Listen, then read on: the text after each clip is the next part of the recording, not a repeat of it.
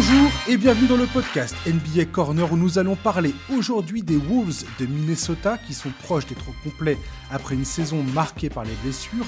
On va évoquer les propos de Jalen Brown sur une partie des fans des Celtics et la saison de Boston. Pour terminer sur l'excellente saison de Keegan Murray, le rookie des Kings de Sacramento. Pour m'accompagner, j'ai le bonheur de recevoir Antoine Pimel, journaliste chez Rivers Magazine. Bonjour Antoine. Salut Josh. Écoute, ravi d'être là. Une première pour moi dans, dans le NBA Corner. Ça Ouais. fait plaisir. J'avais hâte de t'inviter. Il y a, il y a ton, il y a ton collègue euh, Chai qui, est- qui est- qui est passé il y a pas longtemps. Théo, c'est un, Ouais. habitué, un habitué du podcast. Je sais, maintenant c'est mon tour, ça me fait plaisir. Ouais, ouais. J'essaie de faire aussi bien qu'eux. Bah écoute, j'en suis persuadé. La dernière fois que j'ai passé, quand, quand Théo m'avait invité dans votre podcast sur Rivers euh, Mag, j'avais j'avais beaucoup beaucoup aimé parler avec vous trois. Donc euh, voilà, j'avais hâte de t'inviter. Je suis très content que tu sois là. Ouais, écoute, super. Plaisir Euh, partagé. Yes. Je voulais qu'on parle rapidement. Vous avez sorti chez Rivers un MOOC Michael Jordan. Pour moi, c'est un vrai événement parce que Michael Jordan, forcément, vu que je suis un, je suis un vieux quarantenaire, euh, forcément, je suis, je suis archi fan de ce mec-là. C'est mon dieu, hein, Michael Jordan. Je voulais que tu me parles un peu de, de ce MOOC. Qu'est-ce qu'on y trouve dans, dans, dans ce, dans cet exemplaire? Alors, pour nous aussi, pour le coup, c'est aussi un événement. hein. Clairement, c'est un MOOC qu'on qu'on qu'on se garde de côté depuis un moment.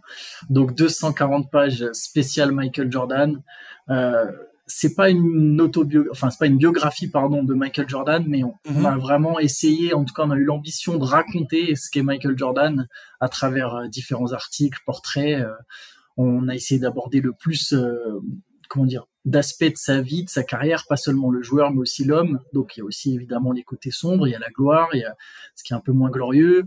Euh, il y a, j'espère et je pense, euh, j'ose affirmer des histoires qui sont peut-être moins connues, même si on entend évidemment beaucoup de choses sur Michael Jordan, surtout en plus depuis The Last Dance, la, la, la nouvelle génération euh, a Mm. aussi été mise au parfum. Mais voilà, franchement, il y a 240 pages, c'est très complet. Euh, c'est un de nos plus beaux MOOC, honnêtement. Donc voilà, j'in- j'invite euh, tout le monde, euh, les plus curieux, les plus curieux, à, aller jeter un œil. C'est disponible sur le store de Basket Session et, non, franchement, vraiment sans prétention, on a, je trouve qu'on a fait du bon boulot. On a la chance aussi d'avoir, euh, pour, pour, pour nous parler de Michael Jordan, d'avoir eu avec nous Oxmo Puccino, Mustapha Sonko, Sam Smith, Antoine Leroy. Enfin voilà, il y a des invités, il y a du monde, Jacques Monclar évidemment.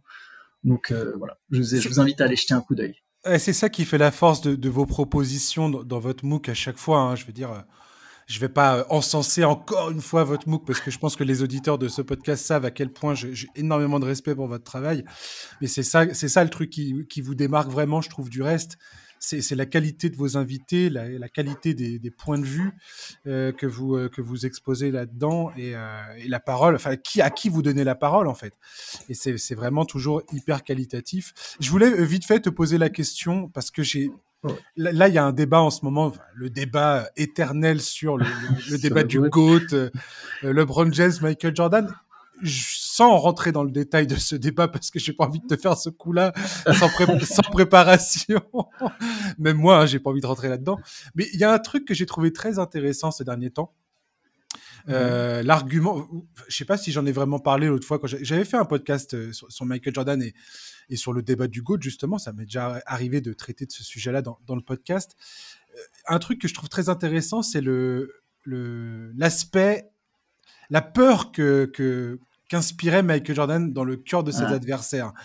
Et, et le fait que LeBron James peut-être a moins ce peut-être a, a moins ce côté-là dans, le, dans, dans son rapport avec ses, ses, ses- ses adversaires au fil des années, dans- tout au long de sa carrière. Et c'est vrai que Michael Jordan, quand on entend les histoires le concernant, de, de- des gens qui l'ont affronté, il y avait vraiment, il y avait vraiment ce côté-là euh, chez lui. C'est marrant parce que ça me fait rebondir sur, sur, sur, sur deux choses. Ouais. Déjà, justement, en, en faisant ce MOOC, euh, on a pu parler, ou même moi en parlant avec mes collègues ou à d'autres personnes qui ont, qui ont eu l'occasion de, de rencontrer Michael Jordan, donc par exemple comme Théo et Shai, euh, ce qui ressort souvent, c'est le charisme énorme, et je pense que c'est un, un euphémisme, de Michael Mm. Jordan. Ouais. Il y, a, il y a une aura chez ce type qui est gigantesque, Et du coup, t'imagines un gars qui a autant d'aura, si, si un soir t'es face à lui sur le parquet et que lui il décide qu'il va te pourrir la vie et qu'il va te faire passer la pire soirée de ta vie professionnellement parlant, euh, oui, je pense que ça inspirait de la peur. Et, la deuxième chose auquel ça me fait penser, j'ai vu passer une quote de Gilbert Arenas. Alors, bon, Gilbert Arenas a des analyses qui sont, voilà, qui sont ce qu'elles sont. Ça, oui. ça, dépend des sujets, on va dire. Tout à fait, je suis d'accord avec toi. mais pour le coup, ce qu'il disait, alors, pareil, je sais pas vraiment si c'est vrai, mais il disait Jordan, Brian, Kobe, Iverson, c'est des mecs qui, peuvent te faire peur parce que, en tant que joueur, dans le sens où c'est des gars qui peuvent te coller 60, 70 points sur la tête, 50 points. Euh, alors et, voilà, son argument c'était de dire bon LeBron il est en 29-9-9, ça me fait pas peur. Tu vois. Bon, je, trouve ça exagéré. Je, je, suis pas sûr que ce soit tout à fait correct, mais je comprends l'idée un peu de se dire euh, t'as un espèce de d'attaquants féroces. Je pense quand même que LeBron fait peur. Hein. Je, me coupe au passage euh, moi-même. Je, pense que LeBron fait quand même peur à, ses adversaires. Je pense que LeBron en playoff, quand, quand les Warriors jouaient les Cavaliers, euh, même même les séries où ils ont Kevin Durant et où ils gagnent largement. Tout à fait. enfin, je pense que à tout moment tu te dis mais ce mec-là il peut mettre 25 points de suite ou dans le quatrième quart-temps prendre feu et, te faire gagner un match à lui tout seul. Donc bon, je pense quand même qu'il inspire de la crainte, mais je comprends l'idée de se dire que des scoreurs comme Michael Jordan ou Kobe Bryant, si t'es si le défenseur attitré, euh, t'es pas, euh, tu dois quand même avoir une bonne dose de trac avant le coup d'envoi, quoi. Ouais, ouais, je sais pas comment exprimer ça. Moi qui ai suivi, euh, j'ai commencé ma, carrière de fan, on va dire, en suivant Michael Jordan, et c'est vrai que tu ressentais ça. Cette espèce de, de, de, voilà, le côté truc un peu classique qu'on dit concernant Michael Jordan, son côté tueur et tout ça. Et c'est vrai que je, je, pense que quand tu étais un adversaire de Michael Jordan, tu avais peur. Euh, enfin, ça semblait être vraiment le, le, le, le, boss de fin de niveau ultime. Quoi. Personne n'arrivait à, le descendre euh, de son, de son trône.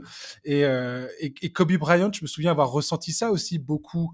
Moi qui avais été fan, moi qui étais fan des Celtics, à un moment, enfin pendant la finale 2008, je me souviens, j'étais plus pour Boston que pour Los Angeles.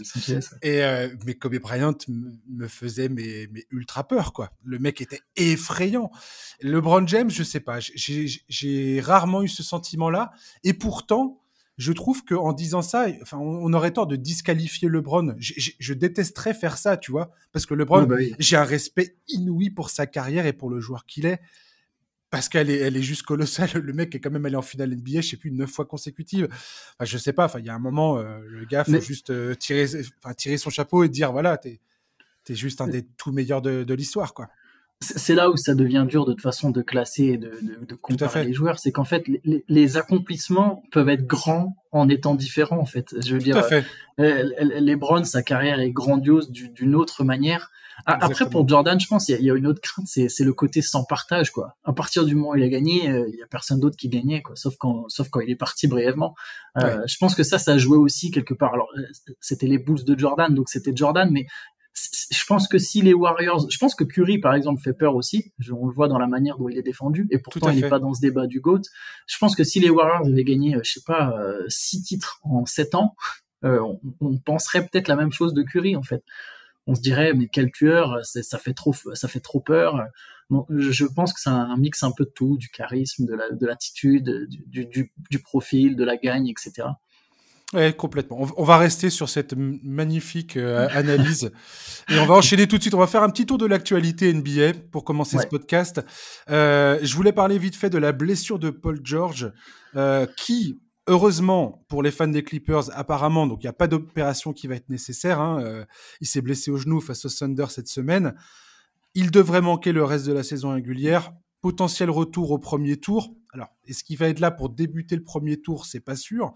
Peut-être qu'il va arriver en cours de route. Actuellement, les Clippers sont cinquième à l'ouest. Devant, devant eux, il y a les Suns de Phoenix qui sont quatrième. Ils sont vraiment au coude à coude.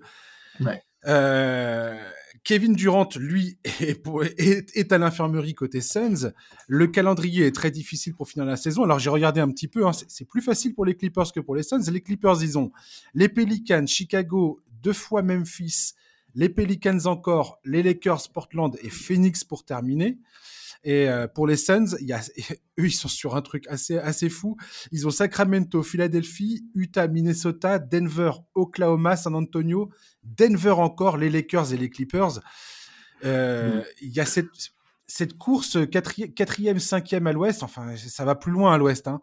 Mais ces deux clubs-là, ils sont, ils sont vraiment au coude à coude. Comment tu vois ça se, se, se dépatouiller entre ces deux clubs bah, l'ironie, c'est que peut-être c'est sur la dernière journée. Du coup, je savais pas qui se jouait là. Tu m'apprends quelque chose. Je savais pas qui se jouait sur le dernier match. le, 9, sur le dernier... 9, avril, ouais. C'est peut-être sur le dernier match qu'on saura laquelle des deux aura l'avantage du terrain. Je pense que les deux équipes vont plus ou moins rester 4 et 5. Alors peu importe, peut-être que les Clippers seront 4 et les Suns 5, mais je veux dire, je vois pas Phoenix remonter jusqu'à la jusqu'à la troisième place.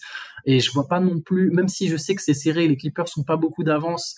Euh, sur Golden State, ouais. ouais. voilà, sur Golden State et même au final sur tous les autres. Complètement. Série, euh, tout ça se joue à rien en fait. Ouais, il y, a très peu d'écart. Il y, a un match et demi d'écart entre.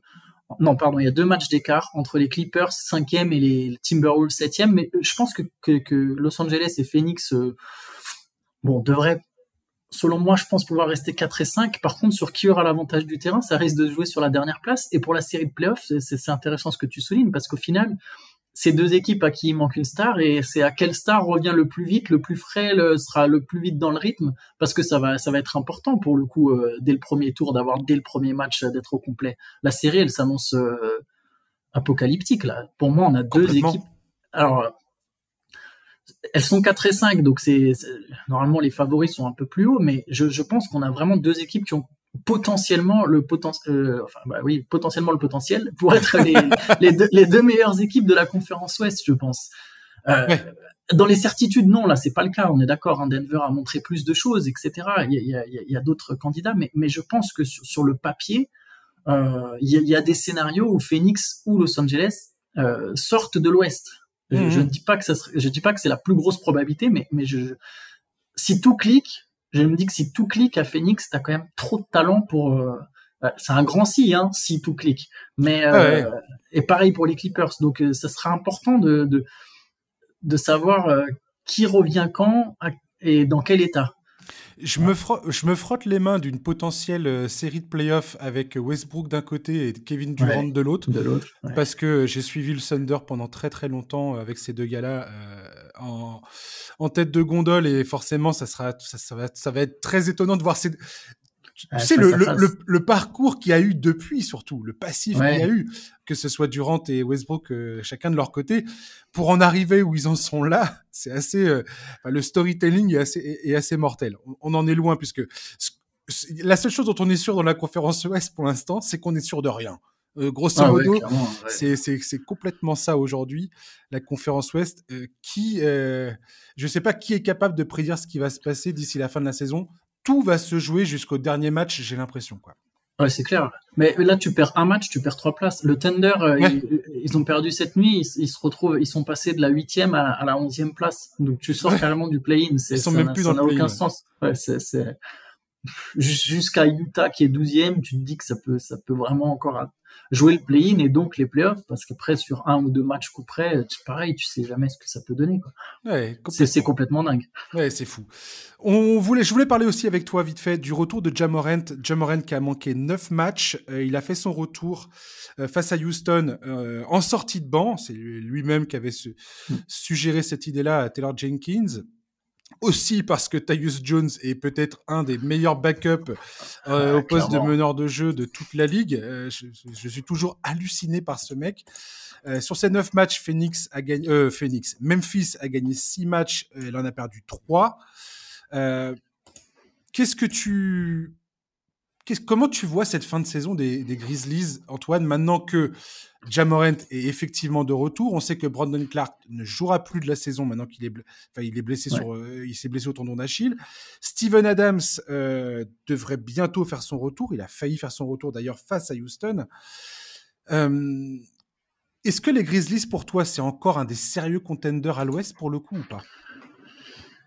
Ou c'est trop le bordel concernant les Grizzlies? Alors, il se trouve, euh, il se trouve que moi, je, je, je, fais partie des sceptiques, mais je mets des guillemets à sceptiques. C'est pas tant que je c'est pas tant que je ne crois pas du tout aux Grizzlies. C'est c'est une équipe qui pour moi performe très bien en saison régulière. mhm. parce qu'elle est régulière déjà. Hein. Elle a des bases solides. Elle a, elle a, elle a des acquis défensifs qui lui permettent de mieux voyager que d'autres. Enfin, quand je dis voyager, je parle pas forcément de match à l'extérieur, mais de, de, naviguer de match en match. Tu vois, tu as une base sur laquelle tu peux te reposer et ça t'aide à, battre des équipes plus faibles. Tu, tu, tu tombes moins dans des pièges. Donc quelque part, je, je, je c'est pas que je me méfie de la deuxième place des Grizzlies. Ça reste une très bonne équipe avec une superstar, il y a un super coaching. Il y a un Jaren Jackson Jr. qui, qui, qui progresse. Il y a un Desmond Bain aussi qui a passé un cap. Par contre, je pense qu'en je, je, me demande quel est le. J'ai l'impression que cette équipe en playoff, il va, il va, il va falloir que certaines individualités haussent encore leur niveau de jeu, mmh. autre que Morant. Je, je, pense que là, le retour de Morant, bon, ça va redonner une espèce de sérénité, tu vois, ils vont repartir dans leur truc. Je pense que les histoires, elles vont rester pour le moment derrière lui, pour le moment. Après, on sait pas, ça dépendra de lui, de ses choix dans sa vie, etc. Mais je pense que hmm. pour le moment, je me dis pas que ça va impacter, par exemple, la campagne des Grizzlies en playoff. J'ai pas l'impression que ce soit l'attitude du groupe, surtout qu'il est apprécié dans le groupe. Tout à fait. Ouais. Euh, donc, c'est leur leader. Tout ça, sur tout ça, sur le moral de l'équipe, je m'inquiète pas. Par contre, moi, mes limites ont toujours été là, c'était de savoir.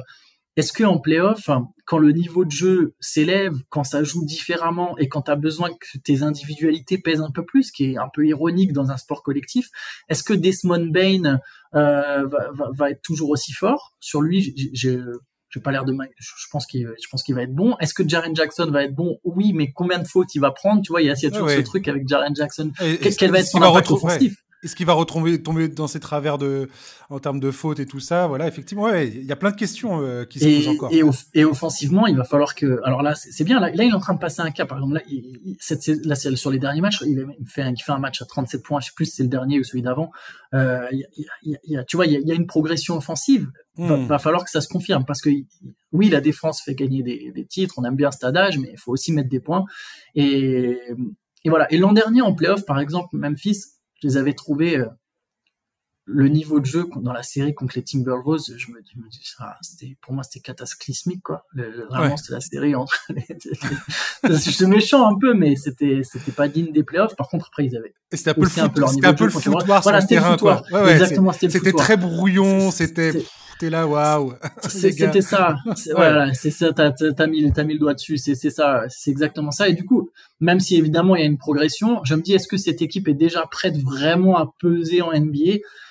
J'ai encore quelques petits doutes, moi perso. Je ne sais pas ce que toi t'en penses, mais bah, moi je, je, pense que Steven Adams, bizarrement, la, profusion des rebonds offensifs de Steven Adams, je pensais pas que ça allait être aussi important dans le dans le dans le comment dire dans le profil de cette équipe et son absence a montré que si parce que cette équipe offensivement a encore du mal à, à être efficace, elle a du mal à, aller chercher des points. Euh, enfin tout, tout n'est pas fluide en fait offensivement dans cette équipe. Ils sont très feu follet, très tout feu tout flamme, très.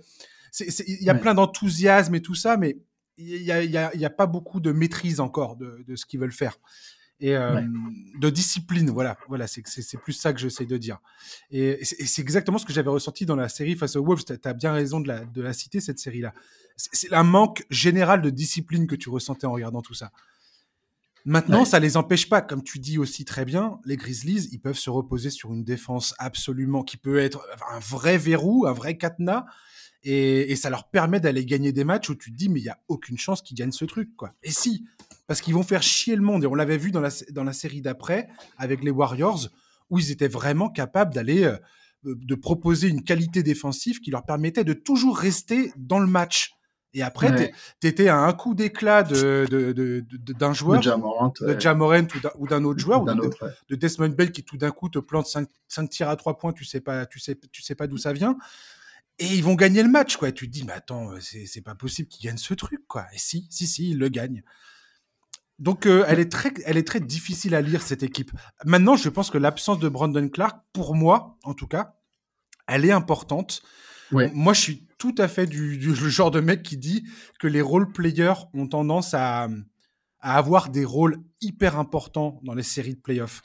Et Brandon Clark, je trouve, je trouve, je trouve qu'il a, il apportait énormément de choses à cette équipe, notamment une capacité d'adaptation en fonction de l'adversaire. Et je, je pense qu'il va leur manquer en fait. Voilà. Je, je, suis tout à fait d'accord, sachant qu'en plus c'est pas encore l'équipe la plus profonde de la ligue. Il y a du talent, hein, bien sûr, hein, il y a du talent. C'est c'est pas juste euh, le 5 majeur, mais c'est pas non plus une équipe qui a une bardée de vétérans sur le banc. Ça. Euh, et, et, clairement, je pense que c'est un joueur qui va manquer. Après, il y a une chose, et ça rend honneur quelque part à leur bonne saison régulière, c'est que je pense mmh. qu'ils sont dans la partie de tableau, a priori, si les choses devaient en rester là, a priori un peu plus simple. Là, pareil, c'est simple, faut relativiser. Mais, mais, je pense, tu vois, moi, pour moi, Denver, Phoenix, Clippers, c'est vraiment les les trois Ouais. grosses équipes de l'Ouest.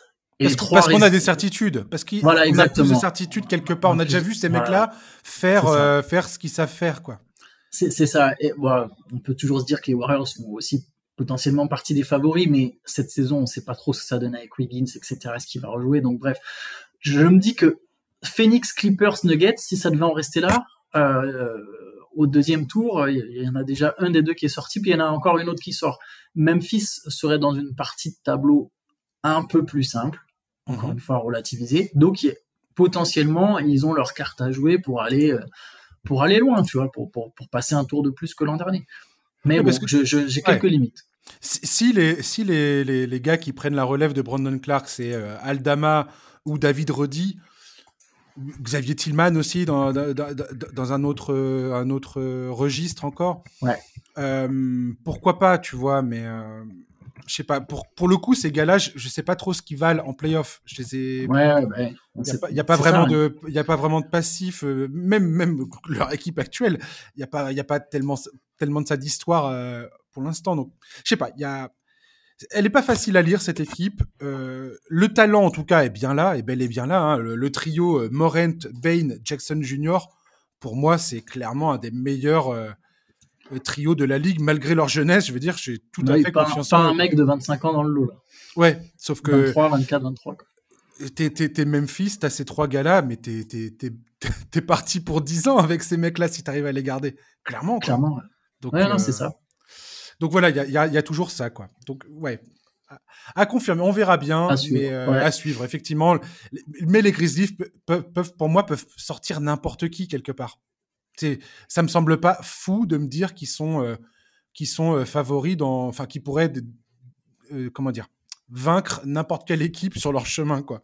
Ça, ça, ça me semblerait pas dingue. Après, en finale NBA, par exemple, admettons qu'ils, s'ils arrivaient à se hisser jusque-là, ce qui serait un exploit phénoménal. Ah, ce serait fort. Euh, on, a, on a vu le Thunder en 2012. hein. Le Thunder, c'était des gamins, les gars. Westbrook, Harden, euh, Durant, Ibaka, c'était que des gosses. Ils avaient 22 ans, 23 ans à ce moment-là. Bon. Est-ce que les Grizzlies sont à ce niveau-là? Je sais pas. À voir. Ouais. Dernier point d'actualité euh, LeBron James qui pourrait faire son retour pour la dernière semaine. Les Lakers euh, qui arrivent pour l'instant à se maintenir plus ou moins dans le play-in. Tu... tu- Les Lakers, je LeBron James, tout ça, vas-y. je, je- je pense- je pense, je pense que, euh, que ce soit pour un match ou deux, ça sera toujours bon à prendre euh, de toute façon hein, pour, pour les Lakers d'a- d'avoir LeBron. Euh, même si euh, là ils trouvent une espèce de dynamique sans lui, c'est ça. euh, et c'est plutôt une bonne nouvelle, je pense pour eux. D'habitude, les équipes de LeBron sont souvent très faibles sans LeBron parce qu'elles sont essentiellement tournées autour de LeBron. Là, ils sont à 7-5 sans lui.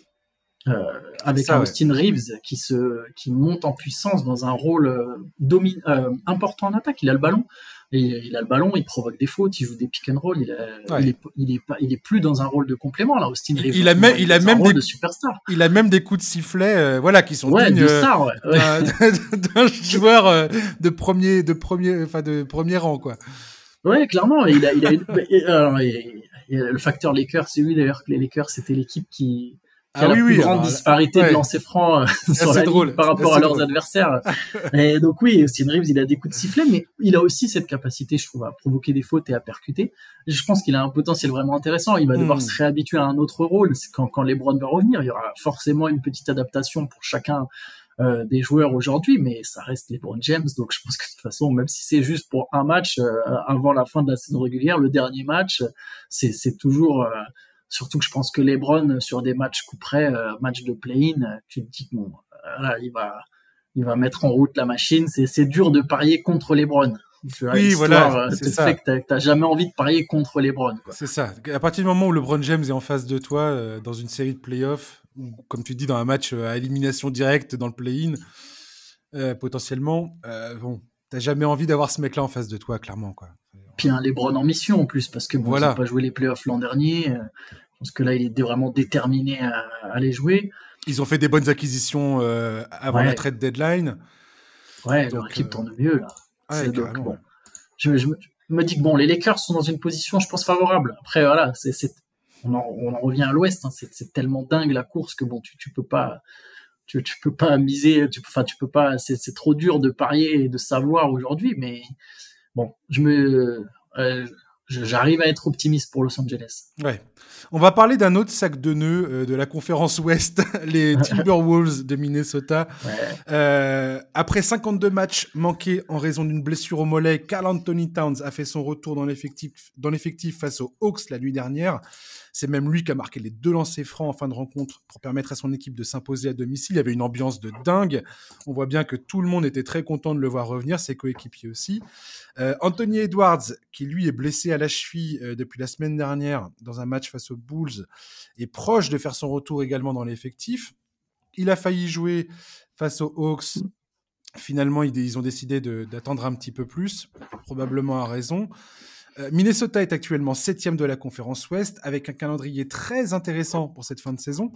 Là, ils vont jouer donc les prochains matchs hein, de, des Wolves, ça va être Golden State, euh, adversaire direct, hein, clairement. Hein. Sacramento, Phoenix, on en a parlé tout à l'heure. Pareil, ils sont en, chasse, euh, en chasse de victoire. Les Lakers, idem. Ensuite, il y aura Portland, Brooklyn, Brooklyn qui font qui, qui, sont chiants à jouer hein, ces derniers temps. Les Spurs et les Pelicans pour finir la saison.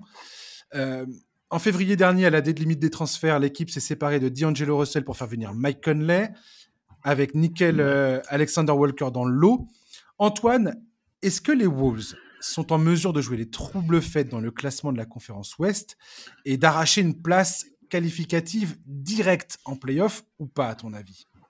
C'est un peu, c'est un peu une question à, la con parce que comme on vient de le dire tout à l'heure, grosso modo, t'enchaînes trois victoires consécutives, tu, les Wolves peuvent être, peuvent être euh, tout à fait qualifiés directement en playoff, quoi. Ouais, alors, ah, c'est, c'est, c'est une question difficile. Est-ce que, en fait, le premier. En fait, en fait, je, veux mesurer, je veux mesurer ton état, ton, ta confiance dans l'état des Wolves aujourd'hui, notamment je, précise, notamment parce que eux sont proches de récupérer à peu près tout le monde. Il y a eu quelques, mm. il y a eu quelques éléments là qui se sont, on va en parler, mais je, vais te laisser d'abord répondre. Alors que derrière, voilà, les Clippers, il y a des blessés, Phoenix, il y a des blessés, les, les Warriors, on ne mm. sait toujours pas si Wiggins va revenir ou pas. Voilà. Le, truc, le, le, point avec les Wolves, c'est que je trouve que c'est une équipe irrégulière. Ouais. J'ai du mal alors là, ils sont sur deux victoires de suite, donc c'est le début d'une bonne dynamique. Euh, est-ce que Minnesota est capable d'en gagner cinq de suite, par exemple? Ouais, je vois. De faire quel que soit le point de la saison, mm. voilà, exactement, de faire un run. Euh, je ne sais pas si cette équipe a ça en elle. Par contre, l'ironie, c'est qu'elle a peut-être pas besoin de gagner cinq matchs de suite pour finir sixième. Parce qu'au final, c'est pas seulement qu'est-ce que tu fais toi, c'est aussi ce que font les autres. Et si les autres se plantent aussi, je pourrais dire la même chose des Warriors. Les Warriors sont une équipe irrégulière aussi cette saison. Euh, terriblement irrégulière. Dallas est irrégulier. Les Lakers sont pas réguliers. Enfin, toutes les équipes qui a, celles qui est juste devant et celles qui sont derrière ne sont pas non plus des équipes régulières. Donc c'est un peu au jeu de qui s'en sortira le mieux. Maintenant, pour le, le fait qu'ils vont être au complet, c'est vrai que c'est a priori quelque chose de très positif. Tu récupères tes stars, etc. T'es es, donc en pleine puissance. Mais pour Minnesota, ce que ça, ce que ça inclut, ce que ça, ce que ça engendre, c'est que tu dois trouver un ajustement. Tout à fait. Euh, euh, surtout que eux, pour le coup, ont changé vraiment de dispositif pendant l'été dernier. En, décidant donc de faire jouer deux pivots All-Star ensemble, qui sont Tones et Gobert. Et, euh, et, on a eu un tout petit échantillon de ça, en fait. Donc là, le retour de, de, de Kat, euh, à ce stade de la saison, dans une équipe qui commençait à plutôt prendre ses repères, c'est trouver des nouveaux repères. Anthony Edwards, il va revenir, c'est bien, mais juste avant que Kat se blesse, je me souviens d'Anthony Edwards qui tirait la tronche et qui était là à dire, ah bah voilà, bah maintenant moi j'ai plus d'espace pour driver, je peux plus dunker. Euh, c'est comme ça qu'il justifiait le fait qu'il pouvait plus dunker. Et on comprenait que c'était une que c'était une pique en mode bah non, mais a les deux grands, ils prennent de la place et moi je peux plus y aller. Donc euh, tout ça, ça va redemander un ajustement. Euh, du coup, le fait d'être au complet est un point positif, mais en même temps, voilà, je, je me dis pas que ça va forcément être, euh, comment dire, propulser les Timberwolves euh, au palier supérieur. Je pense que vont, ça redemande un temps d'adaptation pour eux au final. Oui, ils ont plein en fait, les questions qui se posaient avant que Kat se blesse, ce sont toujours là. Et, ils ont très peu de temps et beaucoup de pression pour, euh, pour, essayer de trouver, pour essayer de trouver quelque chose qui fonctionne bien, notamment bah, ce, cette paire, hein, Carl Anthony Towns, Rudy Gobert, qui, comme tu l'as dit, pour l'instant, il y, a le, y, a, quasiment pas de vécu pour ces deux-là sur le terrain. Avant qu'il se blesse, il y avait énormément de questions. Voilà, Anthony Edwards qui était, qui était frustré. Là, maintenant, tout le monde va être de retour. Donc, ça va être au coach de trouver les, les solutions. Moi, où je suis un peu plus euh, optimiste, je suis pas optimiste, enfin, je suis pas optimiste euh, à 100% concernant les Wolves, bien évidemment. Mais j'ai trouvé que c'était une bonne chose de, de d'enlever D'Angelo Russell de l'équation pour faire venir Mark Conley qui est plus un gestionnaire sur le terrain. Et je trouve que c'était essentiel d'avoir ce truc-là. J'ai hâte, hâte, de voir comment Finch va trouver l'équilibre. Parce que là, aujourd'hui, je, pense que s'il y a un mec qui s'est définitivement affirmé dans cet effectif, c'est bien Anthony Edwards, euh, qui est devenu All-Star. Et euh, je pense qu'il faut, il faut vraiment tourner cette équipe autour de lui. Donc voir euh, comment il va réussir à faire à gérer ces trois gars-là en fait, euh, Towns, Gobert et Edwards. Est-ce que comment il va gérer leurs minutes ensemble ou pas sur le terrain? Ça, j'ai vraiment hâte de voir ça, tous en ayant bien conscience qu'il y a quasiment pas le temps de le faire. J'ai beaucoup aimé les, j'aime beaucoup leur, certains de leurs role players, les Nasri dans sortie de banc, Torian Prince, euh, Jordan ah McLaughlin, Cal, Anderson, que je trouve qui est vraiment un joueur clé. Et là, tu, viens, tu viens de sortir le, joueur qui m'a le plus époustouflé euh, ces derniers temps, c'est Jaden McDaniels. Jaden McDaniels qui, sur les, sept derniers matchs, est en train de confirmer tous les espoirs que les Wolves ont, mis en lui. Parce qu'il y a un truc qu'on qu'il faut jamais oublier de dire concernant les Wolves, c'est que quand ils font la compensation de, de pic de draft avec euh, dans le, dans le transfert pour faire venir Rudy Gobert. Donc, ils donnent quatre futurs premiers tours et un swap pour faire venir ce gars-là. Et pourquoi ils font cette compensation? Parce qu'ils veulent absolument pas mettre. Jaden McDaniels dans le, dans le deal. À l'époque, il, faut, bien souligner que Jaden McDaniels, c'est un mec qui tourne à 9 points de moyenne, 4 rebonds, qui fait des fautes et qui a moins de 32% à 3 points. Le gars a 22 ans. Sur les combien? Sur les 7 derniers matchs, là, je crois, il tourne à 19 points par match, il a 64% de true shooting et, déjà il était excessivement prometteur défensivement et là on voit qu'il est en train de devenir un autre joueur en fait. Ah bah, j'ai vu Paul George en parler comme, un, comme le meilleur défenseur extérieur de la ligue. Alors je pense que c'était surtout une manière de Paul George de rendre hommage vraiment à McDaniels euh, qui a fait du bon mhm. boulot, mais, mais il a limité Doncic à 40%, il a limité Leonard à 41%. Il est incroyable. Pas les... Ouais, c'est vraiment une machine. Je me souviens d'une possession là en fin de match contre les Mavericks, un match gagné de peu par les Timberwolves où lui et Anthony Edwards ils éteignent Kyrie Exactement. Et non, il, est, il est très très fort, super. J'allais, j'allais parler, j'allais parler de ça. Je veux dire, aujourd'hui, je, suis les Wolves, Jaden, Jaden McDaniels et Anthony Edwards. C'est marrant parce que dans mes notes, j'ai, je parle, j'ai noté ce match, euh, cette fin de match entre euh, face à Dallas, où ces deux gars-là. Anthony Edwards, il faut qu'il, faut qu'il soit beaucoup plus dans la discipline. C'est vraiment quand il veut ce gars-là. Hein. des, fois, des, fois, il, fait pas l'effort, mais euh, mais quand il le fait, son duo avec Jaden McDaniels peut vraiment être incroyable. Incroyable. Bah, et rien que pour ça, les Wolves, j'ai cet optimisme-là les concernant. En, fait, les Wolves, tu sais, moi, je, les vois d'une certaine manière, c'est que c'est une équipe qui a tout si tu regardes pas dans le détail. C'est-à-dire que c'est une équipe qui a des stars. Il y a mhm. quand même trois All-Stars. C'est pas donné à tout le monde. Il n'y a pas toutes les équipes qui ont trois All-Stars, sachant que le, plus prometteur d'entre eux est très jeune et c'est un premier choix de draft. Il y a des vétérans il y a des bons défenseurs. il y a des jeunes prometteurs, il y a de la profondeur parce que comme tu l'as très bien dit, euh, par exemple ça c'est un truc qu'en début de saison moi j'avais pas du tout que j'avais, auquel j'avais pas prêté attention, mais les Timberwolves ont de la profondeur de banc. Nazrid comme tu as cité, euh, Torin Prince, Kyle Anderson, très bonne pioche, très bonne pioche, Kyle Anderson. T'as l'impression que Kyle Anderson partout où il passe, s'il joue, ça va bien se passer. Donc t'as des mecs et c'est des mecs importants, ça me rappelle les Sean Battier, tu vois, les mecs comme ça, les mecs qui te font gagner, les mecs dont t'as besoin dans ton équipe pour gagner. Donc si tu regardes ce prisme, tu te dis ah, pardon, Minnesota, c'est solide, tu vois. Par contre, je trouve qu'après, dans le détail, là, tu te dis, tu as toutes les pièces, ou en tout cas, tu as des pièces très intéressantes, mm, tu as mm, plein mm. de pièces très intéressantes, mais est-ce que ces pièces, elles fonctionnent bien entre elles? Tout à fait. Là, c'est là, au moins, d'un coup, je commence à avoir un peu plus de réserve. J'ai l'impression que j'ai une stat, j'ai une petite stat pour toi, là. Je, vais la chercher là à l'instant. Rudy Gobert et Carl Anthony alors l'échantillon est très faible, ils ont joué 20 matchs et 416 minutes ensemble. Pendant ces 416 minutes, les Timberwolves ont que plus 0,1 points marqués sur leur hmm. adversaire par, euh, sur 100 possessions. Bon, ça reste positif, même si 0,1, on peut dire que c'est neutre.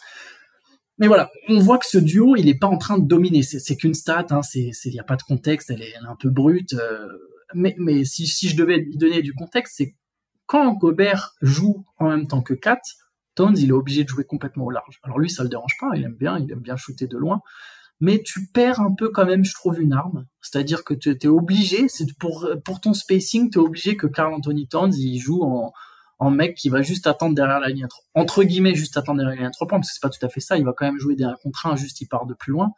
Euh, donc, tu, tu, te prives un peu aussi d'une arme, t'as quand même, c'est quand même un mec de, de, de mètres, de mètres 8, de mètres 10, euh, qui est, qui est, qui est puissant, hein. Il pourrait jouer deux au panier, Carl Anthony Towns, il va, il, va poster des mecs, hein. Complètement. Et, et là, voilà, il est obligé de jouer un peu différemment. Euh, ça, c'est pour l'attaque, mais pour moi, l'attaque, c'est pas le point le plus inquiétant. Euh, je, trouve que défensivement, quand ils vont jouer avec Gobert et Towns, et là, pour le coup, pareil, alors j'ai aussi, je sais plus la stat exacte, mais je sais qu'ils sont. Euh, Minnesota, c'est l'équipe. Alors évidemment, c'est sur la saison et Kat n'a pas joué toute la saison, mais je pense que son retour ne va que empirer la chose.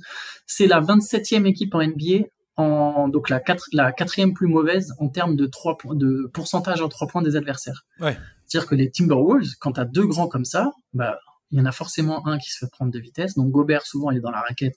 Kat, il est exposé au fait de se prendre, d'être pris de vitesse par des, par des attaquants plus mobiles. Donc tu, tu t'es tu te resserres. Il y a des espaces pour l'adversaire, des shooters euh, seuls derrière la ligne à trois points. Ça ressort la balle et boum. Et, et Minnesota se prend beaucoup de panier à trois points et surtout laisse un gros pourcentage, parce que c'est souvent des tirs ouverts, à leurs adversaires à trois points. Hmm. Et, et, et, en playoff, je pense que ça, ça va être, si playoff il y a, je pense que ça va être exploité, mais à, l'infini par les équipes adverses. Et, et ça va demander d'être super adroit pour tenir le rythme, en fait. Donc Minnesota, malgré toutes ses qualités, les qualités des Timberwolves, ça, il va falloir être très adroit à trois points parce qu'il y a de fortes chances que eux en prennent un paquet. Euh, voilà, il y a, y a, des petites réserves. Je sais pas trop comment ça va, comment ça va marcher toutes ces pièces ensemble. Quoi. Je, je, si j'étais même un peu plus, euh, si je me projette un peu, je suis d'accord avec toi. Je pense que ça doit être l'équipe d'Anthony Edwards. Et je ne sais pas combien de temps ils vont pouvoir garder euh, les deux pivots ensemble. En fait, pour être honnête. Après, voilà, là je vois peut-être trop loin. C'est pas, c'est pas la, question du jour, hein, mais mais je, je, me, je me demande. Après, voilà, pour revenir juste à la sixième place. Euh, c'est pas impossible, mais je pense plutôt qu'ils seront en tête de liste du play-in. En tout hmm. cas, ils ont leur carte à jouer pour jouer les playoffs, clairement, très clairement. sur ça. Par contre, quelles sont leurs possibilités réelles Là, après ça?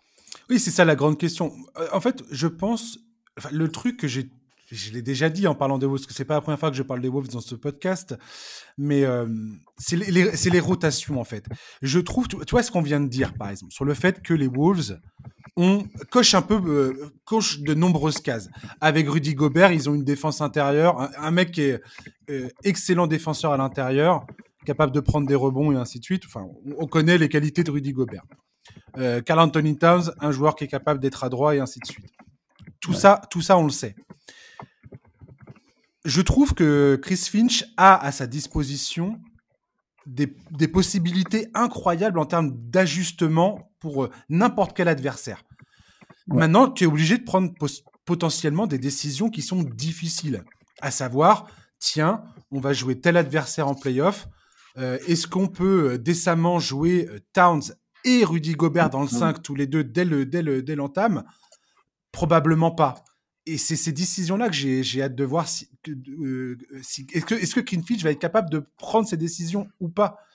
Je me souviens euh, Tyron Lu avec les Clippers, parce que ça m'avait souvent, ça m'avait souvent marqué, qui euh, était capable de faire euh, un small ball extrême pour pouvoir emmerder Utah ce, quand ils s'étaient rencontrés en playoff il y a une ou deux saisons de ça.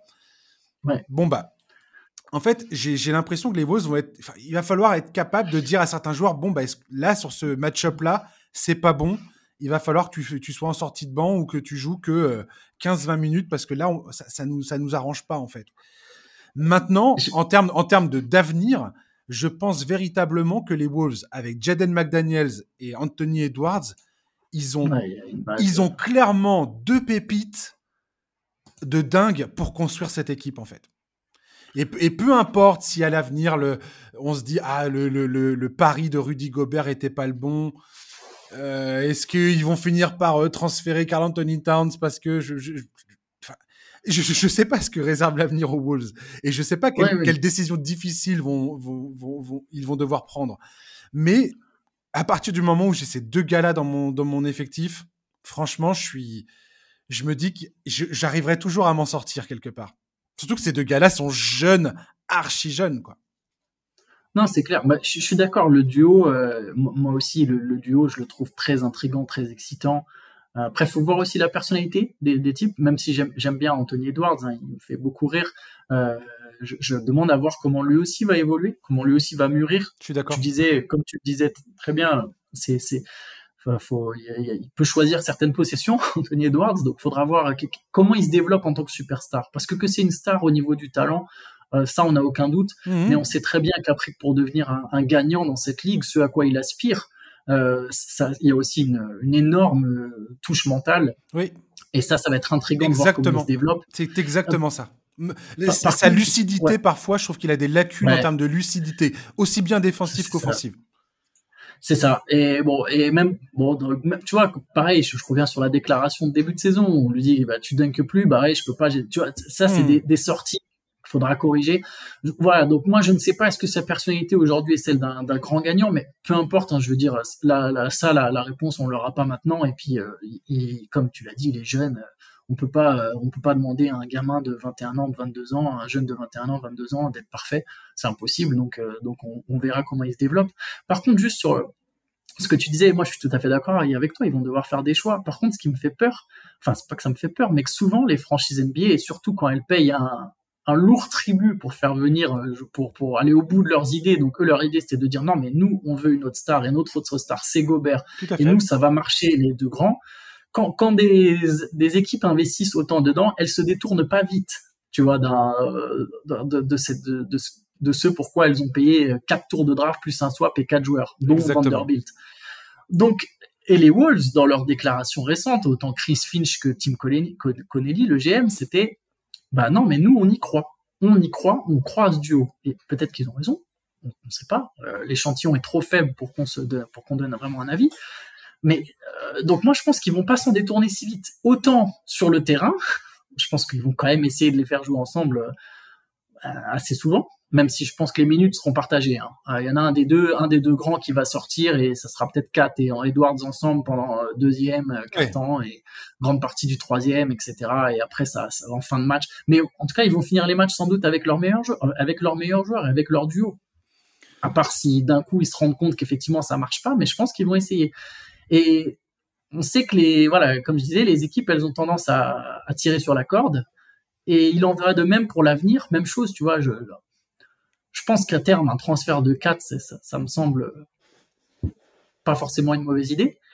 Mais euh, même si c'est dur de se séparer d'un joueur aussi fort. Mais pareil, je pense que même si ça marche pas, pendant longtemps, ils vont forcer en fait. Mais d'une manière très logique, tu vois. Je veux dire, euh, je vais prendre une comparaison qui est pas très juste et qui me semble quand même un peu pertinente. Tu, me diras si ça te semble mhm. tiré par les cheveux ou pas, mais Ben Simmons et Joel Embiid.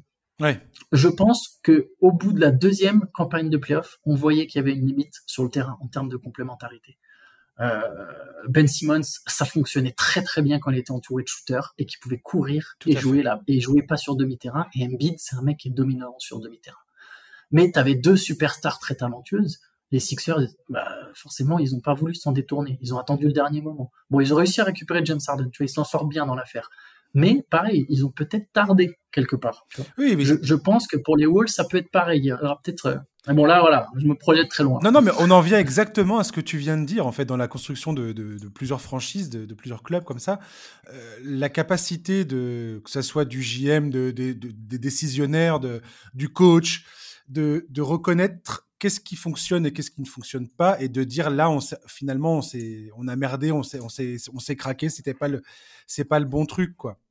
Et, et souvent tu vois qu'il y a il y a plein de il y a plein d'exemples de clubs qui ont eu du succès ces dernières années parce qu'ils ils ont eu le courage souvent de, de, prendre des décisions qui semblaient vraiment compliquées ou de faire des, de prendre des décisions qui pouvaient paraître extrêmes et qui quelque part sont un peu devenues la norme euh, je pense notamment aux Warriors. Je veux dire aujourd'hui. Avec Montaïs. Oui, voilà. exact. Oui, oui, exactement. Ou même leur, euh, leur, leur euh, certaines décisions de, d'effectifs, de, rotation qui ont été prises par Steve Kerr pendant des séries. Je parle. Et tu as des coachs qui des fois restent butés sur leur, leur rotation parce qu'ils veulent pas froisser un joueur, parce qu'ils veulent, ils sont persuadés que ça va finir par fonctionner, que les joueurs vont finir par trouver la solution sur le terrain. Euh, bah, il s'obstine, il s'obstine, et puis bah, l'obstination euh, se transforme en défaite, quoi. Et euh, il y a plein d'exemples comme ça. Et je suis sûr que certains auditeurs pourraient me dire, ouais, mais il y, a des contre-exemples à apporter à tout ça. Oui, bien sûr. Je trouve qu'il y a un, voilà, un courage des fois à avoir sur, pour essayer de trouver des solutions. Les Wolves ont cette, cette espèce de particularité d'avoir, comme tu disais tout à l'heure, un équilibre entre vétérans et jeunes talents mais est-ce que c'est un pas un peu too much?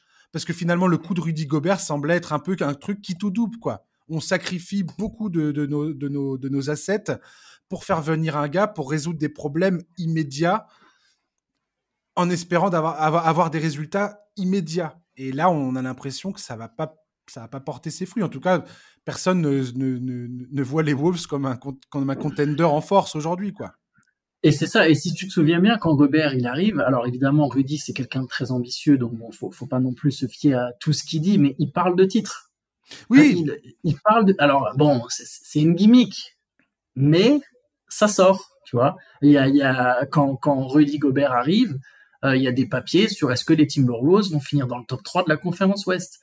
Euh, quelque part aujourd'hui, on se dirait ah bah tiens c'est bien ils font les playoffs, mais quand t'as payé aussi cher, est-ce que tu es censé juste faire les playoffs? Bien sûr. Après, après euh, Antoine, on, voit très bien qu'en NBA, les choses peuvent aller très vite et que euh, voilà, exactement, que les succès euh, d'hier ne sont pas ceux de demain. Finalement, tu es, en permanence dans, dans...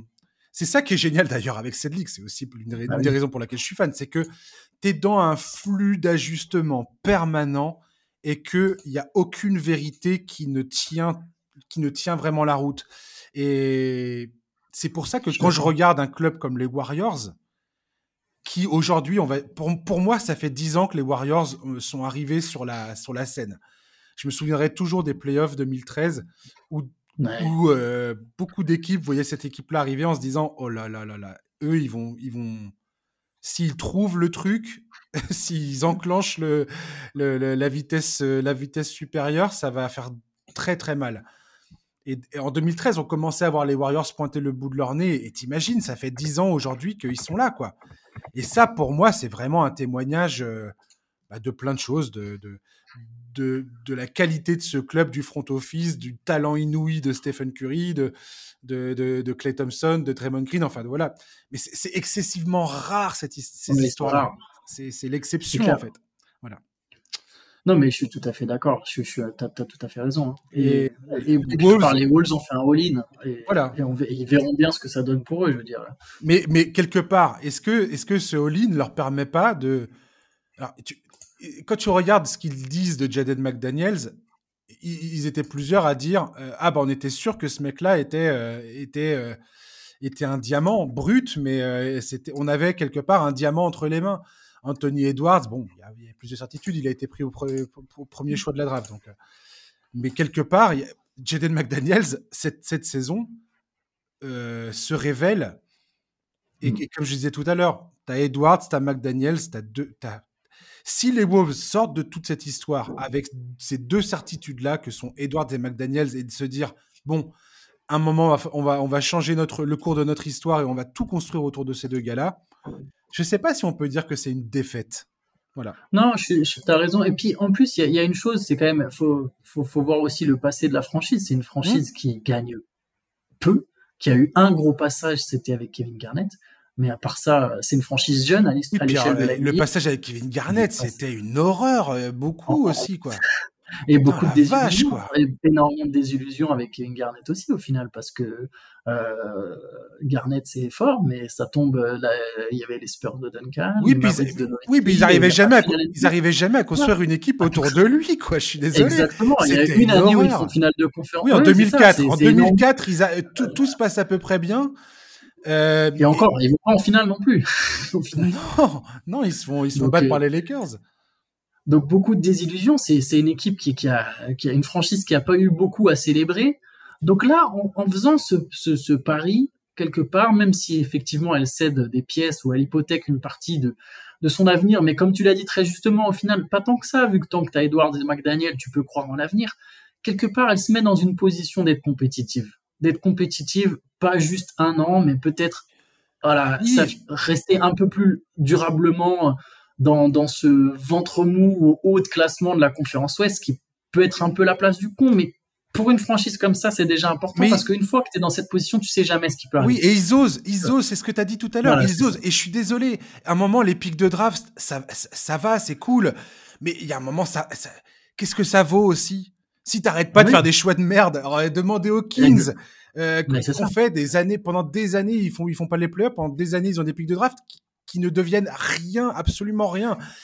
comme tu l'as dit tout à l'heure, demain, euh, les Wolves disent c'est la culture qu'il faut changer en fait dans une, dans, une franchise. Et les Wolves, c'est ce qu'ils essayent de faire. Et rien que pour ça, je respecte euh, ce qu'ils font. Et demain, ça marche pas. Ils décident de dire bon allez, le pari Rudy Gobert, ça va pas fonctionner. Bon, pour l'instant, ça paraît euh, être un échec. Ok. Allez, on débranche, on recommence tout et on reconstruit autour de McDaniels et de et d'Edwards. Tu fais un trade de Carl Anthony Towns. Tu crois que tu vas pas, tu, crois que tu vas ah, pas récupérer les pics de draft? Ah, Bien sûr que oui. Tout ce que as... tu Donc, récupères tout ce que tu as donné. Qu'est-ce que tu en as à péter de les avoir donnés puis Rudy Gobert et d'avoir osé tenter quelque chose? Il y a un moment, faut arrêter de voir les pics de draft comme un, espèce de truc sacro-saint qu'il faut auquel il faut pas toucher, quoi oui, surtout si c'est compétitif, c'est des pics, euh, c'est des pics entre la, la, la, 15e et la 20e place euh, à la draft. Exactement. Donc bon. Non, je suis d'accord. Je suis d'accord avec toi. Voilà. On va parler euh, de Jalen Brown. On va avancer parce que.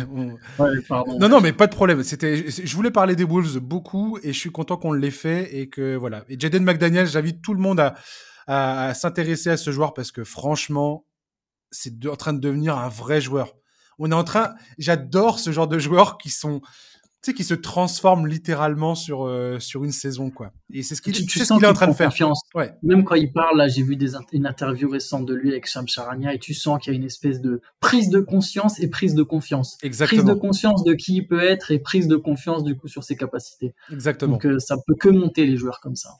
On va parler un peu plus, ah, plus rapidement parce que c'est des sujets que j'ai déjà abordés, notamment les Celtics, mais je voulais te demander le, ton opinion sur Jalen Brown, euh, qui, a, fait une sortie là sur, le, sur les fans de, de Boston.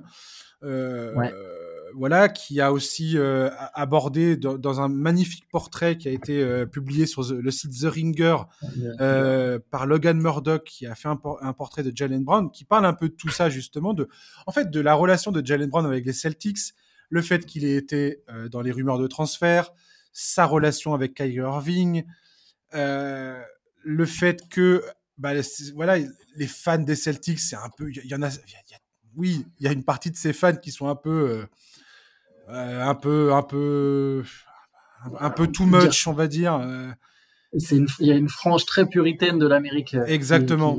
Qui, qui, réside à Boston. Merci, tu le dis très bien. J'avais, j'avais pas les mots tout d'un coup. Euh, et les Celtics là, qui sont dans une phase, on va dire que les Celtics qui étaient euh, présentés comme le grand favori de la conférence Est, voire le grand favori pour remporter le titre cette saison, tout d'un coup se sont fait doubler par les Bucks. Tout d'un coup, voient dans le rétroviseur les Sixers qui sont en train de leur souffler dans la nuque et potentiellement pour mm. leur prendre, euh, capable de leur saisir leur deuxième place à l'Est. Derrick White a dit récemment que quelque part, il s'en fichait, c'était la première, deuxième ou troisième place, que quand tout le monde sera de retour, que quand, euh, quand ils retrouveront leur rythme euh, à l'entrée des playoffs, logiquement, ça devrait bien se passer. Parce qu'il faut bien souligner que, notamment, Jason Tatum, depuis le All-Star Game, n'est pas dans la meilleure forme qui soit. Et que, grosso modo, je pense que s'il retrouve de sa superbe, tout ira beaucoup mieux.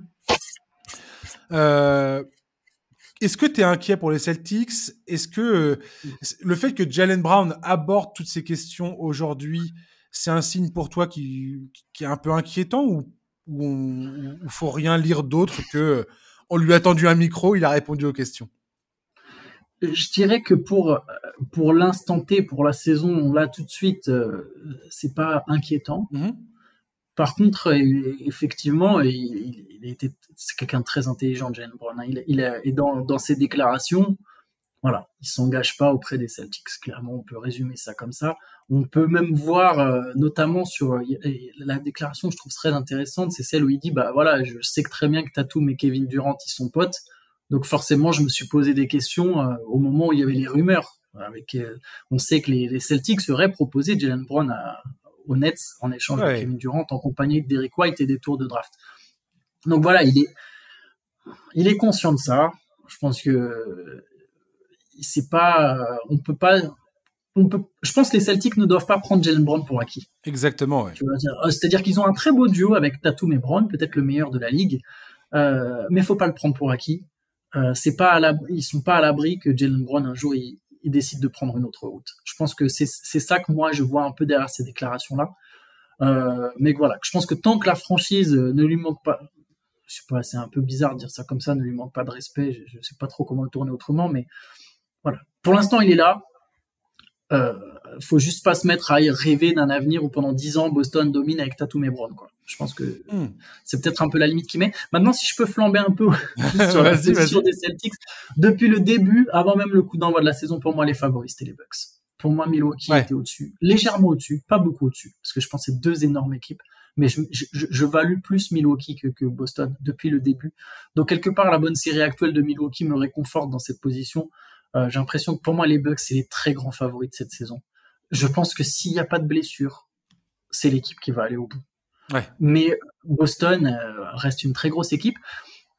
Pour l'avantage du terrain, je, serais tenté de dire comme Derek White, mais pas tout à fait en fait. Je, je, je, je suis partagé sur la question. Je sais pas ce que toi t'en penses, mais je suis partagé notamment parce que le deuxième tour potentiel c'est Philly Boston.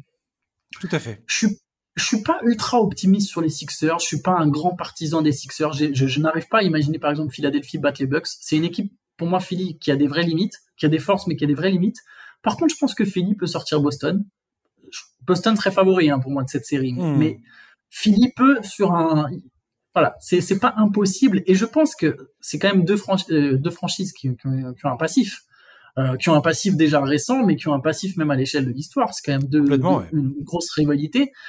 Euh, ces deux publics bouillants, je pense que s'il y a un game set, tu préfères quand même le jouer devant ton public. Je... Après, voilà, en NBA, de nos jours, à l'extérieur, domicile, les mecs sont forts, ils savent jouer partout, tu vois, mais, mais bon, euh, c'est quand même mieux, je pense, de finir deuxième que troisième.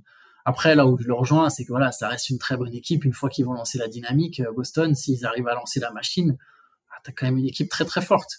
Euh, et je pense que Jalen Brown, même si le timing, effectivement, on peut se demander, bon, quelque part, lui, lui en tout cas, en ce moment, il est fort. Je, ouais. le dernier match, il assez incroyable. Tout à fait. En fait, moi, la question que je me suis posée, j'ai parlé des Celtics récemment avec euh, Julien Muller dans un, précédent numéro de, euh, du podcast, et je pensais pas forcément y revenir. Et, et force est de constater que cette fin de saison, je m'attendais pas à voir les Celtics, je dirais dire cafouiller leur basket, ça serait très exagéré de dire ça. Mais je trouve que tout d'un coup, c'est moins fluide. Il y a toujours ce problème de Robert Williams euh, qui est in and out de la rotation parce qu'il est blessé. Euh, Marcus Smart qui est pas exactement au même niveau qu'il l'a été l'an passé. Ben, je trouve que j'ai tout d'un coup, je me pose beaucoup de questions concernant Boston. Non pas que au pire moment. Au pire moment, voilà. C'est-à-dire que Milwaukee, tout d'un coup, ça déroule dans tous les sens. Et je suis d'accord avec toi. Pour moi, les Bucks sont clairement l'équipe à battre de toute la NBA actuellement.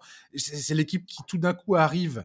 Maintenant que Chris Middleton est de retour, arrive avec le plus de certitude euh, à l'entrée des playoffs. Et je suis le reste de la ligue. Franchement, ça, me, ça, me, ça me fait extrêmement peur parce que Giannis Antetokounmpo est un joueur très difficile à arbitrer, euh, que la défense extérieure et intérieure est absolument époustouflante. Euh, voilà, il y a, y, a, y, a, y a, que des problèmes quand tu regardes les ah Bucks. c'est un, un casse-tête pas possible. Et tout d'un coup, les Celtics, ouais, je, je, j'ai l'impression qu'il y a beaucoup moins de certitude de leur côté, que c'est moins fluide que et qu'il y a, y a il y a, y a, beaucoup de points d'interrogation. Est-ce est qu'ils vont être en forme? Est-ce que tout le monde sera, sera, sera à 100% On peut dire que les Bucks, c'est pas dit que quand ils rencontrent les Bucks, s'ils rencontrent les Bucks en playoff, les Bucks seront à 100% non plus, tu vois? Mais oui, oui, il y a toujours. Euh, mais voilà. De façon, pour n'importe quelle équipe. La dynamique me semble un peu plus compliquée tout à coup. Euh, les Sixers, dans un potentiel match-up face aux Celtics, Joel Embiid a toujours eu du mal contre les Celtics, a toujours eu du mal contre ouais. Il, est, il, contre il aime pas jouer cette équipe-là. Euh, voilà. Donc je sais pas, je, je, donnerais toujours les Celtics favoris dans un potentiel match-up entre ces deux clubs-là, mais en même temps, les Sixers ont aussi gagné le droit ces, ces derniers temps, de, où, on, où, on, peut se, légitimement se dire, euh, est-ce que c'est pas l'année où les Sixers arrivent à sauter cette barrière mentale, à, à, à enfin affirmer leur jeu face à, face à, face à une équipe comme les Celtics, quoi. Ah, non, mais après, moi aussi, hein, je pense que Boston partirait quand même beaucoup plus d'arguments, notamment la profondeur euh, d'effectifs, hein, qui, pour moi est un des points faibles de Philly, au-delà en plus du, du, manque de garantie que peut, que peut donner parfois bah, James Harden en playoff, que peut donner Doc Rivers dans certaines situations, ou même Joel Embiid d'ailleurs. Euh, mais euh, pour la dynamique actuelle, je suis d'accord avec toi, c'est normalement les meilleures équipes c'est quand même le moment où elles haussent leur niveau de jeu et parce qu'elles se préparent quoi. Tu tu peux pas passer de 30 à 100% tout à fait en, en, en deux semaines.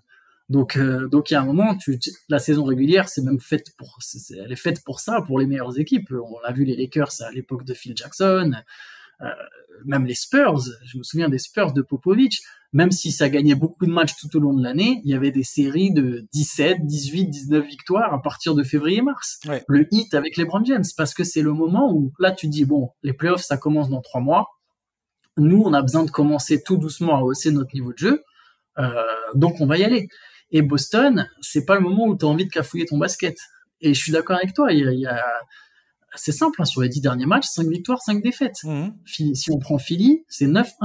Euh, Milwaukee, c'est 7-3. Tu vois, les, les meilleures équipes, elles, elles, haussent leur niveau de jeu à ce moment-là. Euh, donc voilà, bon, je, je, je te rejoins. Et, et Tatum a peut-être aussi un petit coup de fatigue. sur les derniers matchs, il y a une panne d'adresse. Euh, après, ils peuvent faire le plein, hein, ils peuvent refaire le plein d'énergie euh, et, et, se reconcentrer et ça peut marcher. Je pense que Boston restera une des grosses équipes à battre. C'est ça la question avec Boston, c'est à quel point, quelque part, quand, quand j'écoute Derek White faire ses propos en disant ouais, on n'est pas trop inquiet, à quel point c'est une équipe qui est sûre d'elle et qui se dit bon, on va pas se cramer avant les playoffs. Et, euh, et bon, ouais, c'est pas, c'est pas, tout n'est pas, tout n'est pas génial. Mais une fois qu'on sera tous euh, mmh. concentrés à 100% à l'attaque de, de, des phases finales, il n'y aura pas de problème. On sera sûr de notre basket et, euh, et là, tout le monde sera euh, sur le pont. Ouais, ok, pourquoi pas. Mais je trouve que c'est jouer avec le feu de faire ça, tu vois. Ah j'ai. Euh, voilà, j'ai trop vu des équipes se, se, se bananer euh, de cette manière-là, en se disant ouais, c'est bon, vous inquiétez pas. Je sais pas si les Celtics, enfin, quelque part, elle est, elle est bizarre cette équipe dans le sens où elle a une expérience de dingue, alors que ses joueurs majeurs sont euh, jeunes. Mais ouais. ils ont, ils ont, de la, ils ont tous de la bouteille parce qu'ils ont du vécu c'est hallucinant le vécu qu'ils ont quoi. Donc euh, ouais. c'est tu vois c'est voilà encore une équipe que j'ai où je suis pas toujours hyper à l'aise pour dire euh, en tout cas j'irai pas balancer des certitudes les concernant tu vois. Non c'est sûr après pour eux l'état de santé de Robert Williams c'est déterminant. C'est exactement tu, tu ça. Souligné, euh, ils ont besoin de lui c'est un joueur primordial et notamment si tu réfléchis aux affrontements éventuels contre Milwaukee ou contre Philadelphie. Exactement. Euh, je pense qu'ils peuvent pas passer sans Robert Williams. Je suis complètement d'accord. Bon. Donc à voir, ouais, c'est à voir, vraiment. Euh, et on va terminer ce podcast. Euh, je voulais parler vite fait de Keegan Murray, le rookie des Kings, euh, parce que la semaine dernière, j'ai discuté avec Elvis Rocan des trophées, hein, dont celui de rookie de l'année. on a évoqué plusieurs noms. Et je voulais corriger quand même ce que j'estime être une erreur de ma part, le fait de ne pas avoir cité Keegan Murray dans cette conversation. Ce qui est hallucinant avec ce mec-là, c'est qu'il a été très critiqué parce que les Kings l'ont choisi en quatrième position de la draft et tout le monde a dit ouais c'est beaucoup trop haut pour ce gars-là. Il a gagné le titre de MVP de la Summer League. Pour ce que ça vaut, on peut rire en entendant ça, mais, mais n'empêche qu'il nous avait montré, il nous avait montré dès cet été des très belles choses.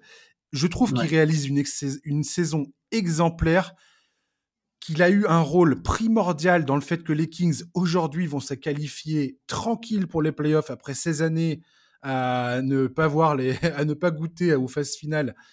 Et, et, voilà, et je trouve ça admirable en fait de la part d'un rookie qui bah, joue son rôle, joue dans un collectif. Euh, tous les soirs, il est à peu près. il, a eu des hauts et des bas cette saison, mais, mais je trouve que c'est important de le citer dans, dans, dans, cette course du rookie de l'année, même si je pense pas qu'il va avoir le, le, le prix. Euh, voilà, je trouve que ce joueur mérite qu'on qu le mette, enfin voilà, que son nom soit cité, quoi. Clairement. Et je voulais avoir ton sentiment sur qui gagnerait euh, donc au passage. Alors, sur la course au rookie de l'année ou Non, non, non, euh, sur le purement sur le joueur, ouais. Bah, le joueur, au final, t'as raison, t'as souligné le fait que les Kings ont été critiqués, mais au final, euh, ça s'avère être un bon choix parce que je trouve que c'est un complément très intéressant de ce qu'ils ont déjà. Tout à fait. Euh, je trouve que c'est un joueur qui va apporter du lien, surtout que là, en plus, euh, alors ils ont drafté un, un joueur qui, a, qui, qui, qui, maintenant qui a 22 ans, donc c'est presque vieux pour un rookie, mais quelque part, ça prouve qu'aussi, bah, il est prêt physiquement. Et malgré ça, même s'il a, même s'il a déjà entre guillemets 22 ans, il va quand même progresser. Et je, pense vraiment que c'est un, un mec qui va, qui, qui dans leur rotation euh, va les aider. Euh, les aide déjà, mais c'est encore plus dans l'avenir. C'est ce que j'allais dire en fait. Je, je, pense que les Kings, quand ils draftent Keegan Murray, ils se disent on va drafter un joueur qui nous manque, qui a le profil pour nous emmener à l'étape supérieure et gros, euh, qui pouvait parier que les Kings termineraient à ce, à, ce niveau-là cette saison? Moi, je pensais qu'ils allaient faire le play-in et que déjà, c'est, ah bah. ça aurait été très bien et que s'ils avaient arraché une qualification en play-off, c'était absolument euh, euh, mission accomplie. Bravo, on sort, on sort déjà les, on sort déjà les bouteilles de champagne, quoi. Là, les gars, ils ah bah. sont, ils sont deuxième de la conférence Ouest je vais dire troisième, troisième, pardon. Oui, ils sont derrière les Grizzlies. ils, sont, sur le podium de la conférence Ouest. Il n'y a aucun problème pour qu'ils soient qualifiés. Euh, je vais dire, et, et, et, on a ce gars-là, un rookie. Je veux dire, pour moi, c'est mission accomplie, mais à 100% pour les Kings, quoi. Et qui gagnerait à jouer un rôle clé dans cette histoire. Et c'est ça que je voulais dire, en fait, euh, en parlant de lui euh, aujourd'hui. Non, clairement, ce que je trouve intéressant en plus, c'est que j'ai l'impression qu'Igan Murray, c'est un, c'est un joueur, si, si je devais me projeter, qui, qui sera dans un registre à la Harrison Barnes, qui est un autre joueur des Kings. Tout à fait. du coup, j'aime bien, j'aime bien le mettre dans, dans, dans, cette lignée. Alors, je ne sais pas si sera, Harrison Barnes, c'est quand même un super joueur. D'Aaron Fox, elle l'a comparé à Michael Bridges, carrément. Alors, défensivement, j'ai, je, je pense pas qu'il en soit là, par exemple, Keegan Murray, mais s'il est entre Michael Bridges et Harrison Barnes, c'est, c'est, ah, c'est pas mal, C'est pas mal, j'ai envie de dire. Non, clairement, mais en tout cas, euh, voilà, à l'heure actuelle, c'est un mec qui va mettre des trois points, qui, qui a l'âge en plus, qui va du coup avoir la chance en tant que rookie de jouer les playoffs et de jouer dans une, et d'avoir un rôle en playoffs, d'être titulaire dans une équipe de playoffs. Euh, c'est de l'expérience très importante à engranger tôt dans sa carrière. Euh, ça ne peut que l'aider par la suite. Euh, donc franchement, très belle pioche de la part des, des Kings. Après, oui, je, je l'aurais pas mis, euh, moi non plus. Je pense, enfin, le, rookie de l'année, je vois des joueurs qui ont, eu plus d'impact que lui, ou même qui ont, sont simplement meilleurs que lui, des meilleurs rookies. Mais c'est une très bonne pioche, et notamment, surtout en plus, je, le débat était vachement sur euh, ah ouais, mais Jaden Ivey, c'est peut-être un, un plus gros talent, etc. Mais je pense que Jaden Ivey, malgré toutes ses qualités, il aurait jamais pu faire la saison qu'a fait Keegan Murray avec Sacramento. Il aurait pas pu avoir le même impact, mhm. surtout en étant sur un poste plus proche de celui de Fox. Là, Keegan Murray, c'est parfait avec Werther, Fox, Barnes, Sabonis tu dis que le 5 est ultra complémentaire. En fait, les, en fait, les Kings ont drafté un joueur, c'est un, plug and play. C'est-à-dire que le gars, ils l'ont pris en sachant très bien qu'il fallait un joueur qui soit capable d'être efficace et d'apporter ce qu'il cherchait. Et Keegan Murray a rempli parfaitement sa mission. Alors peut-être que son plafond, peut-être que son plafond est moins élevé que certains joueurs de la draft, et ça l'avenir nous le dira, euh, parce que c'est très compliqué de, de, juger un joueur sur, sa, sur une seule saison. C'est même totalement impossible. Maintenant, Keegan Murray, enfin, je veux dire, les Kings ont drafté un joueur en espérant qu'il allait remplir sa mission et leur permettre d'atteindre les playoffs les Kings ont, complètement réussi ce truc-là, et je trouve qu'il faut, il faut jamais l'oublier en fait. Ouais, ben, en fait, ce, qui est, ce que je trouve fort, c'est qu'ils ont bien évalué là où eux en étaient. Exactement. Comme tu l'as dit, toi, tu les voyais euh, pas plus que le play-in ou peut-être faire euh, se qualifier éventuellement en play-off. Moi, je pense que je les voyais play-in et pas se qualifier en play-off. Très sincèrement, mhm. jamais j'aurais pensé que les Kings seraient aussi haut. Eux, on se sont dit, nous, on est prêts, on croit en nous, ok, on n'a pas besoin d'un talent de plus, on a déjà Fox, on a déjà Sabonis, euh, on n'a pas besoin d'un jeune qu'on va développer pendant 5-6 ans. C'est pas ça qu'il nous faut aujourd'hui. On a besoin d'un mec qu'on va effectivement pouvoir développer, mais qui va nous aider tout de suite. Donc très bonne évaluation de leur situation et chapeau, chapeau aux Kings au final. Mais tu vois, même sur le transfert d'Ali Burton, je pense qu'ils seront effectivement pas gagnants à long terme parce qu'Ali Burton est un joueur absolument génial, mais quelque part, ils ont relancé la franchise, c'est ce qu'il fallait à Sacramento. Euh, à un moment, t'as plus joué les playoffs depuis 2006, t'as besoin de regagner des matchs, t'as plus besoin de reconstruire. Merci de, mais merci de parler de ça parce que j'allais, j'allais zapper le, truc, mais euh, Sabonis. Alors, on, a clairement les trois favoris pour le titre de MVP, mais Sabonis, ce qu'il nous propose depuis 2-3 mois sur le terrain, ah, c'est euh, immense. C'est immense. Enfin, je veux dire, le gars a cette équipe est troisième de la conférence Ouest et ce mec est absolument central. ce qu'il, la qualité de son jeu est inouïe? C'est incroyable ce qu'il propose. Et pour moi, ah, on est toujours là à dire ah oui, mais il mérite d'être dans la conversation, il mérite d'être dans la conversation, il mérite d'être dans la conversation. Sabonis, pour moi, à mes yeux, en tout cas personnellement, mérite d'être dans la conversation du MVP. Je, je lui donne pas le, je lui donne pas le titre, mais son apport euh, en, termes de résultats des Kings cette, cette saison est hallucinant. C'est hallucinant. Mais il aura des votes, je pense.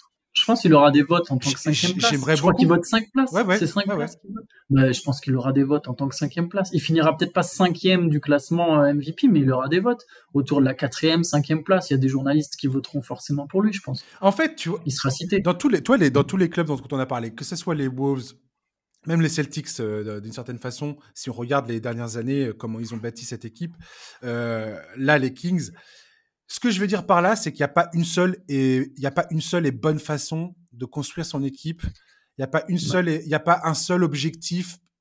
Pour moi, c'est ça une, des grandes erreurs que ou un truc qui, enfin, moi, en tout cas, je, je vis pas mon, mon statut. Quand en tant que fan de NBA, je vis pas les trucs comme ça. Je me dis pas c'est le titre ou ou c'est la mort, tu mmh, vois? Bah mais il n'y a qu'une équipe qui gagne. De toute voilà. façon, il y en a 30. donc tu, peux pas. Je, suis incapable de vivre, de vivre la NBA de cette manière-là. C'est, pour moi, c'est pas ça qui est intéressant. Ce qui est intéressant, c'est comment tu construis ton équipe et à quel point tu as, conscient, as conscience de d'où est ton équipe et de l'objectif qui est le tien. Les Kings, aujourd'hui, ont atteint à 100% leur objectif. Peu importe s'ils se font tège au premier tour ou pas des playoffs. Quoi qu'il arrive, ils ont, gagné, ils, ont, ils ont remporté, le, ils, ont, ils ont réussi à atteindre cet objectif qui est, on est ça fait 16 ans qu'on n'a pas fait les playoffs, on y est, et de la plus belle manière qui soit, on a re-enthousiasmé notre franchise, on a redonné de l'espoir aux fans. Et quand tu vois le kiff qu'ont les fans des Kings aujourd'hui, mais euh, c'est pour moi c'est c'est voilà une des plus belles fanbases de la ligue. Ils viennent de vivre une saison de rêve et peu importe si tu remportes le titre à la fin, peu importe, ça c'est pas le c'est pas forcément l'objectif de, de, ah ton club, tu vois ce que je veux dire? Je sais pas si ça paraît fou de dire ça ou pas mais mais non, mais si. Je suis incapable de vivre ça comme ça, moi. Je suis tout à fait d'accord. C'est-à-dire qu'on est très inspiré par la, la, culture de la bague, par le titre, mais déjà, il n'y a pas tant de superstars que ça. Il y en a peut-être trois ou quatre par génération qui peuvent t'emmener au titre. Si tu regardes depuis euh, depuis dix ans, ah, il y a que quatre joueurs qui ont mené leur équipe au titre, même plus que dix ans. Curry, Giannis, LeBron et euh, Kawhi. C'est ça. T'as 3-4 superstars par génération qui vont t'emmener au titre. Donc malgré les 10-15 All-Stars, superstars que tu vas avoir dans cette ligue, il n'y en a que 3 ou 4 qui vont t'emmener au titre. Exactement. Il n'y a qu'une équipe qui gagne chaque année. Tu ne peux pas prêter. Donc même si tu joues la draft, même si tu veux jouer le coup de la draft, de reconstruire par la draft, regarde, les Sixers le process, ils ont chopé Embiid, une superstar. Ils ont toujours pas passé le deuxième tour des playoffs. Exactement. Tu ne sais pas, tu ne, ce n'est pas une science exacte. Donc, de toute façon, effectivement, tu ne peux pas tout miser sur le titre ou rien. Tu ne peux pas toujours te reconstruire en cassant tout. Euh, voilà, on a parlé de Minnesota, Sacramento, Cleveland aussi finalement a fait un super pari, tu vois quelque part qui est payant. Mhm. Ils ont sacrifié beaucoup d'assets, mais ils ont fait venir Mitchell et ils vont retrouver les playoffs.